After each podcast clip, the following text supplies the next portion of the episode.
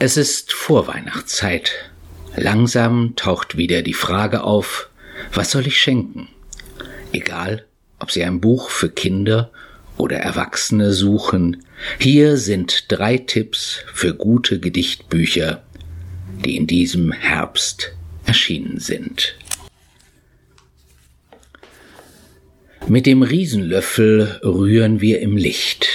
Eine vielseitige neue Gedichtanthologie bei Hansa. Wir kennen uns bestens aus in der amerikanischen Kinder- und Jugendliteratur.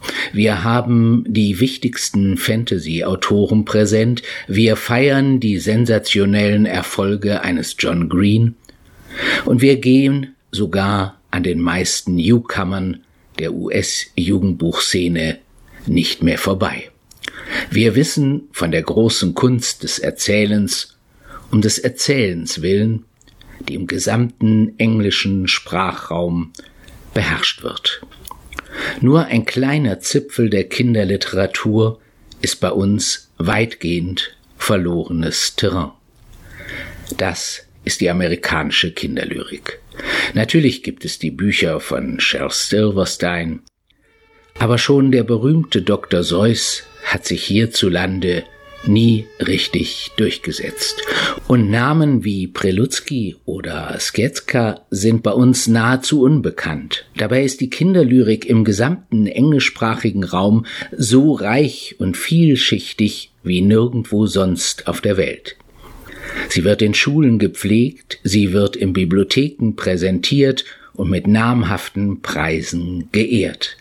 Kinderlyrik führt in den USA wie auch in anderen englischsprachigen Regionen kein Schattendasein, sie ist nicht vom Aussterben bedroht. 2013 erschien bei Carlsen die äußerst ehrenwerte, von der Dichterin Susan Kreller zusammengestellte Sammlung englischsprachiger, nicht nur amerikanischer Gedichte, die beste aller Zeiten, weitgereiste Gedichte, was an sich schon eine verlegerische Leistung war. Noch bewundernswerter aber, alle Texte wurden in geradezu kongenialer Weise von Henning Ahrens und Klaas Katzer übersetzt, wunderbar vergleichbar durch die im Anhang abgedruckten Originalgedichte. Nun erscheint eine neue Sammlung mit dem Titel Jetzt noch ein Gedicht und dann aus das Licht. Diesmal ganz auf die USA beschränkt. Es ist gut, dass es diesen opulenten Sammelband hierzulande gibt, denn die Mehrheit der fast 90 Lyriker kennt man bedauerlicherweise bei uns nicht mal dem Namen nach. Somit ist das Buch eine wirkliche Entdeckungsreise und das keineswegs nur für Kinder. Wie der Titel schon sagt, geht es um gute Nachtgedichte, wunderbar in warmem Braunton illustriert, von dem in Amerika lebenden deutschen Zeichner und Illustrator Christoph Niemann. Man muss dem Hansa Verlag dankbar sein für den Mut, dieses Buch für den deutschen Markt zugänglich zu machen, denn anders als in Amerika tun wir uns im Land der Dichter und Denker schwer mit den Kindergedichten. Wir pflegen keine Kultur der Kinderlyrik. Kinderlyrik passt für viele offenbar nicht in die Zeit von iPads und Facebook-Postings. Und zum anderen, Kinderlyrik ist schwer, oft fast unmöglich zu übersetzen. Sie lebt vom Sprachspiel, vom Rhythmus, gern auch vom Reim. Schon in der bereits erwähnten Anthologie von Susan Kreller zeigte sich, wie weit sich die besten Übertragungen gerade von Henning Ahrens manchmal vom Original entfernen mussten, um den Kern des Originals zu erfassen und zu transportieren, wobei hier Kern eben nicht nur den Inhalt meint, sondern auch und gerade die Melodie der Sprache.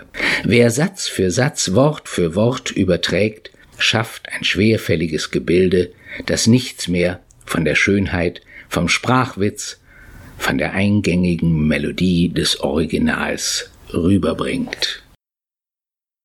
Genauso ist es auch in der nun erschienenen Anthologie, herausgegeben von Ken Nesbitt, dem langjährigen Children's Poet Laureate, eine Art Hofdichter für Kinder.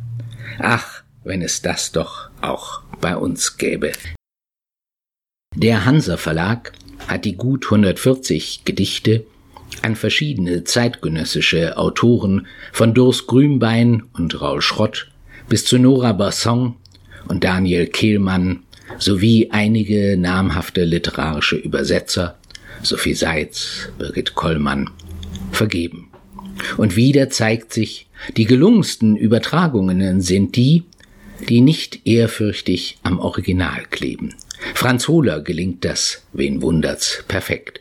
Michael Krüger, der die Kapitel einführenden Gedichte des Herausgebers Nesbit übersetzt hat, findet einen adäquaten, wenn auch manchmal leicht altväterlichen Ton. Und der Kabarettist und Musiker Willi Astor macht aus dem kurzen Gedicht Friends on the Menu I'm gonna eat Henry, I'm gonna eat Phil, I'm gonna eat Debbie, I'm gonna eat Jill, I'm gonna eat Tommy, and Sue, no surprise. Is it weird that I like to name all my French fries? Etwas ganz anderes und er findet sogar massenhaft Dinge und Namen dazu, was aber der Idee des US-Originals von Alan Katz gerecht wird und nur noch mehr Schwung und Tempo gibt. Das erste war Tommy, dann griff ich mir Jim, als dritte die Romy, darauf die Nadine, hier noch den Toni, Schnapper die Schnapp, drunter liegt Froni, die catch ich ab. Peter und Susi, Yusuf und Jacques gab ich mir gierig im Viererpack. Dann Bruno und Kevin, so dachte ich, fein. Ich ess Meralda und gleich darauf Hein. Ich bin halt seltsam, denn jetzt ohne Witz, als letzten der Pommes genoss ich den Fritz. So viel Leichtigkeit, so viel hintergründige Komik ist selten in Übersetzungen, weil doch die deutsche Sprache meist mehr Länge braucht, was beim Übertragen den Rhythmus verlangsamt. Und wenn Astor dann noch raffiniert mit der Sprache spielt und dem Pommes einmal kurz etwas Ketchup beigibt, dann ist das einfach nur wunderbar. Es gibt viele solche Perlen in diesem schönen Buch, aber eben auch hin und wieder Texte, die in der Übersetzung komplizierter werden als das Original und dadurch nicht mehr als leichtfüßiger Singsang zur guten Nacht eingehen.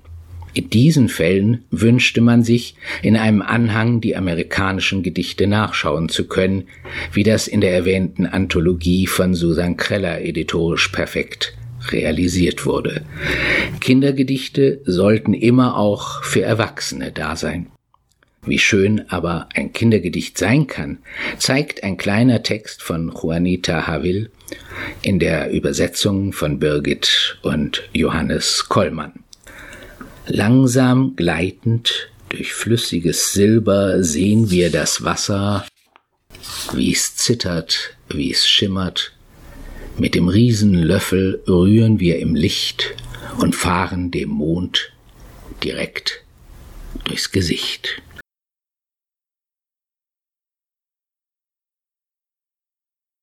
Ein zweites und ganz anderes Buch möchte ich Ihnen jetzt vorstellen. Schokoladenengel zum Einschmelzen, neue Weihnachtsgedichte von Arne Rautenberg.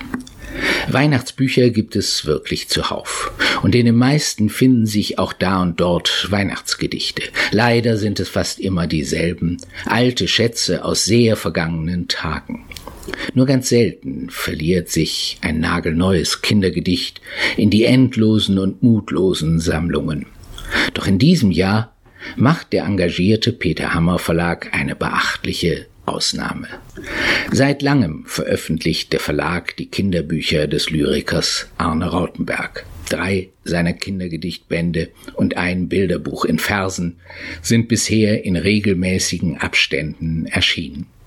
Kein anderer deutscher Verlag der Kinderbuchszene engagiert sich so sehr für einen Lyriker wie Hammer.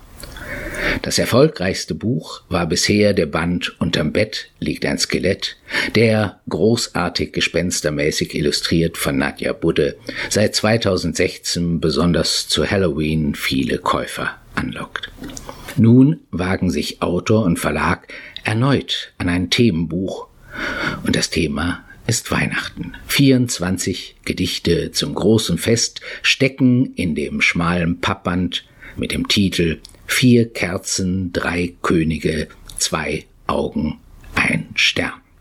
Will man das haben? Wollen Kinder jeden Morgen ein weiteres Gedicht aus den Buchdeckeln herausholen, als wären es Schokoladenstücke?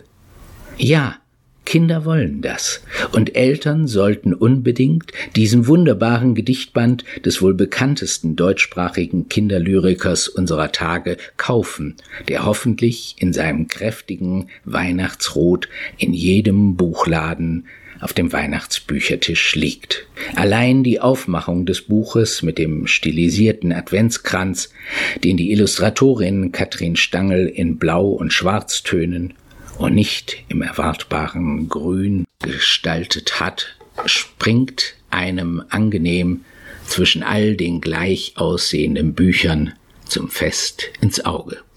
Ein Kind schaut vom oberen Rand des Buchs mit staunenden Augen auf diesen Kranz. Und so werden auch die Kinder im Buch staunend ganz neue Geschichten über den Weihnachtsmann erfahren. Rautenbergs spielerische Leichtigkeit kommt auch in diesem Buch zum Tragen. Selbst da, wo ein wenig Moral aufzublitzen scheint, kippt der Dichter sie jedes Mal aus ihrer Bräsigkeit, die kein Kind mehr hören will. Und doch macht Rautenberg das Weihnachtsfest niemals runter. Er gibt ihm nur einen völlig neuen und unbekannten Schwung. Freue dich mit den Kundschafterwichteln, sie werden dem Weihnachtsmann alles berichteln, wie du dich auf dem Schulweg für einen Schwachen haust, deinem kleinen Bruder über die Schulter schaust, wie du dein Taschengeld zu Geschenken machst und nach zehn Superrollen beim Turnen lachst, da kannst du wirklich fröhlich gesichteln, freue dich mit den Kundschafterwichteln. Heißt es gleich im ersten Gedicht des Buches, nachdem in der ersten Strophe zunächst mal die kleinen Lässlichkeiten des Kinderalltags Bummeln, Schummeln, Turnbeutel verlieren und Taschengeld für Nichtigkeiten spendieren ausgekundschaftet werden. Allein der Einsatz von Kundschafterwichteln statt einem Nikolaus oder Knecht Ruprecht mit Rute ist ein ganz frischer Ansatz. Und durch die verwandelten Reimwörter berichteln und gesichteln entsteht ein völlig anderer Ton. Da ist die Angst vor dem Weihnachtsmann oder Nikolaus schon mal wohlmeinend gekippt. Schön auch, was die Waldtiere, die ja zum allgemeinen Weihnachtsgeschichtenbestand gehören, wie Zimtsterne und Pfefferkuchenherzen, plötzlich ganz anderen Weihnachtsschmuck für den Christbaum herbeischaffen. Dann kommt die winzig Waldmaus an und hängt ein Schneckenhaus mit dran. Kaninchen ganz vom Tragen müde legt an dem Baum ne Zuckerrübe.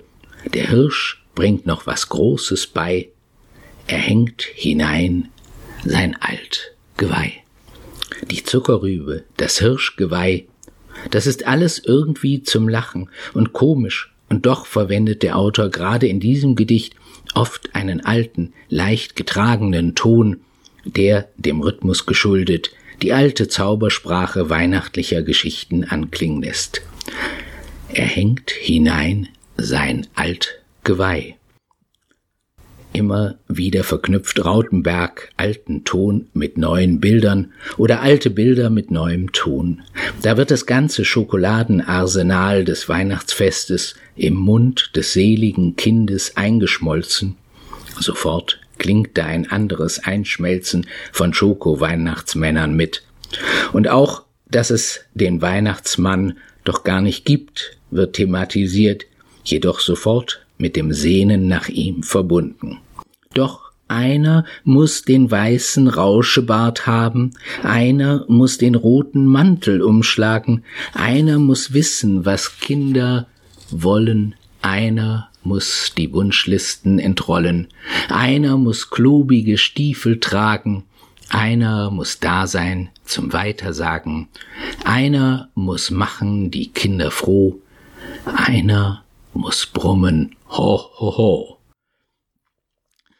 Rentier Rudolf hat einen Zwillingsbruder Ludolf, der das Fest mit viel Schwung in Gefahr bringt, doch zum Glück übernimmt Bruder Rudolf am Ende wieder die Führung, und das ist auch gut, denn er bringt die Geschenke. Rautenberg wechselt immer wieder zwischen lauten und leisen Tönen, er lässt Flöhe an Schneeflocken in den Himmel emporklettern, um dem Weihnachtsmann Kinderwünsche ins Ohr zu flüstern, oder erzählt von Esel und Ochs im Stall, die gemeinsam mit einer Katze das Christkind wärmen. Miau macht es im Krippenwind, ne Katz rollt sich zum Jesuskind. Und am Heiligabend spät nachts unterhalten sich Teddybär und Eisenbahn, erschöpft und müde, unter dem gelöschten Tannenbaum. Das alles hat einen wunderbaren Schwung und ist mit großer Liebe zu Kindern geschrieben. Wie die einfachen, ganz reduzierten zweifarbigen Zeichnungen von Katrin Stangl reduziert auch Rautenberg alles Weihnachtsüberladene in seinen Gedichten und lässt dafür gern mal etwas Doppeldeutiges anklingen, das auch Eltern beim Wieder und Wieder Vorlesen Spaß machen dürfte. Vielleicht das schönste und zugleich poetischste Weihnachtsbuch, das sich in diesem Jahr verschenken lässt, nicht nur von Eltern an Kinder, sondern unbedingt auch von Erwachsenen an Freunde.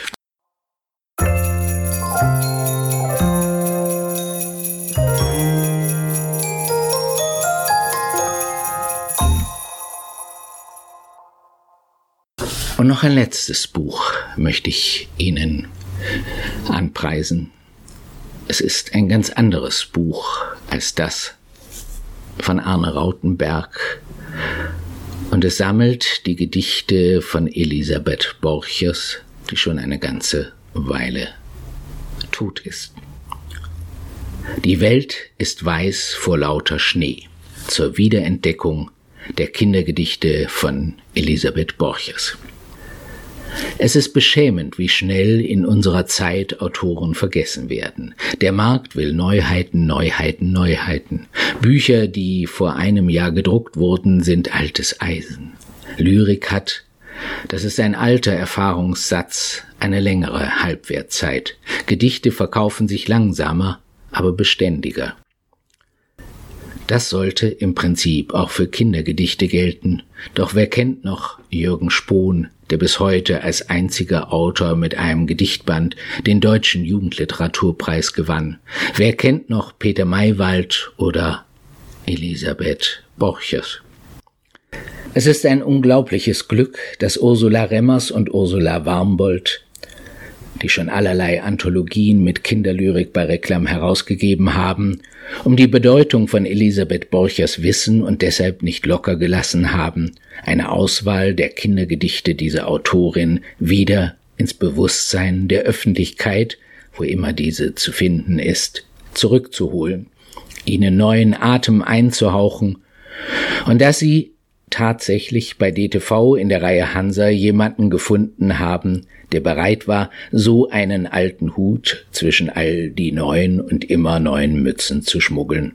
Ein Buch von einer Autorin, die 2013 starb, also nicht mehr auf Lesungen gehen kann, um Kindern ihre Gedichte nahezubringen. Hut ab vor allen, die das schön gestaltete Buch Oben schwimmt die Sonne davon ermöglicht haben. Die Borchers, die selbst Herausgeberin vieler Anthologien für Kinder war, zu erwähnen sind hier besonders die Bände Das große Lalula und Ein Fisch namens Fasch, veröffentlichte 1965 das Gedichtbuch und oben schwimmt die Sonne davon, indem sie Gedichte zum Jahreslauf präsentierte. Diesem Aufbau folgt auch der neue Band, beschränkt sich aber nicht auf die Gedichte der alten Ausgabe, sondern ergänzt sie durch passende aus anderen Büchern. Eine schöne Idee, auch wenn man sich fragt, warum das Wort und das dem Buchtitel der alten Ausgabe so vielverheißenden Klang äh, der Zeile so viel Zauber verlieh, beim neuen Titel schnöde weggelassen wurde. Das geht eigentlich gar nicht, weil es nicht der Musikalität entspricht, mit der die Autorin jede Zeile entwickelt hat. Aber wer achtet heute noch auf die Bedeutung eines so winzigen Worts? Dennoch, es ist gut, dass das Buch da ist. Aufgenommen wurden die Gedichte, die Monat für Monat mit der Zeile Es kommt eine Zeit einläuten. Und wenn man die Texte liest, geschieht etwas Unglaubliches. Borches schreibt in ganz einfachen Worten. Es kommt eine Zeit, da sagt die Krähe, ich mache jetzt eine lange Reise. Die Welt ist weiß vor lauter Schnee, nur ich bin schwarz, im Sommer möchte ich weiß sein. Schnee weiß. Die Sätze, die die Autorin notiert, sind ganz lapidar. Sie haben nicht mal einen Reim. Und doch malen sie uns Bilder in den Kopf. Sie sind Worte, die atmen, lebendig werden, die sich nachhaltig einprägen und unvergessen bleiben, wenn sie einmal gehört wurden. Borchers gelingt es, die einfachen Worte so zum Klingen zu bringen, mit ihnen deutliche magische Bilder zu schaffen, wie sie nur die Sprache ermöglicht, wenn man sie denn dichterisch nimmt. Dass diese Sprache ins Bewusstsein von Kindern dringt, ist die große Bedeutung, die das Buch in der heutigen Zeit hat, in der Sprache bilderlos geworden ist und kaum mehr auf Klang geachtet wird. Kinder können das noch und tun es auch. Sie sind Meister im Wahrnehmen des Magischen, das von Gedichten und ihrer Sprache ausgeht. Sie lieben den Klang. Es kommt eine Zeit, da nimmt's ein böses Ende mit dem Schneemann. Die Sonne treibt Vögel vor sich her, die wünschen dem Schneemann eine gute Reise, heißt es im Gedicht zum Monat Februar oder für den Monat August. Es kommt eine Zeit, da wachsen die Bäume in den Himmel, die Blumen wollen so groß sein wie Bäume. Es kommt eine Zeit, da gehen rote Pilze durch den Wald und schwarz gelackte Käfer. Alles ist Sprache in diesen Gedichten, und die Sprache erzeugt Bilder, Vorstellungen von etwas noch nie so Gesehenem. Da ist die Autorin ganz Lyrikerin, und es gibt keinen Unterschied mehr zwischen Gedichten für Erwachsene und solchen für Kinder. Es ist nur die Art der Bilder, die diese Gedichte für Kinder zugänglich macht. Neben den Monatsgedichten gibt es kleine, oft lustige Verse, die noch ein anderes Bild der Dichterin vorführen. So grau wie der Rauch aus dem Schornsteinloch regnet der Regen, die Gäste aber kommen doch. Man sieht den November, man spürt die Nässe des Nebels vor Augen, aber es bleibt die nicht zu stoppende kindliche Freude, im Spiel mit andern das launige Grau zu überwinden. Kinder sind stärker, so stark wie Gedichte.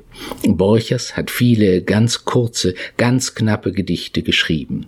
Sie meiden die große Gäste, aber im Lapidaren setzen sie auf jedes einzelne Wort. Und natürlich reimt Borchers auch oft und gern, voller Lust an den Worten. Schreiben wollte ich einen Brief, da fiel die Tinte um. Jetzt fährt ein weißes Schiff auf dem blauen See herum. Man kann in diesem wunderschönen Buch kreuz und quer lesen. Man kann voller Freude die Seiten mit den so leicht und flink daherkommenden Illustrationen vor und zurückblättern und immer wieder neue Entdeckungen machen. Was Hildegard Müller mit ihren Bildern gelungen ist, die Angst vor Gedichten verliert sich in der Lust, mit der sie zwischen die Texte gezeichnet hat, ohne die Bilder der Borchers zu überdecken. Es ist rundherum ein gelungenes Buch, dem man viele gute und neugierige Leser wünscht, Kinder genauso wie Erwachsene.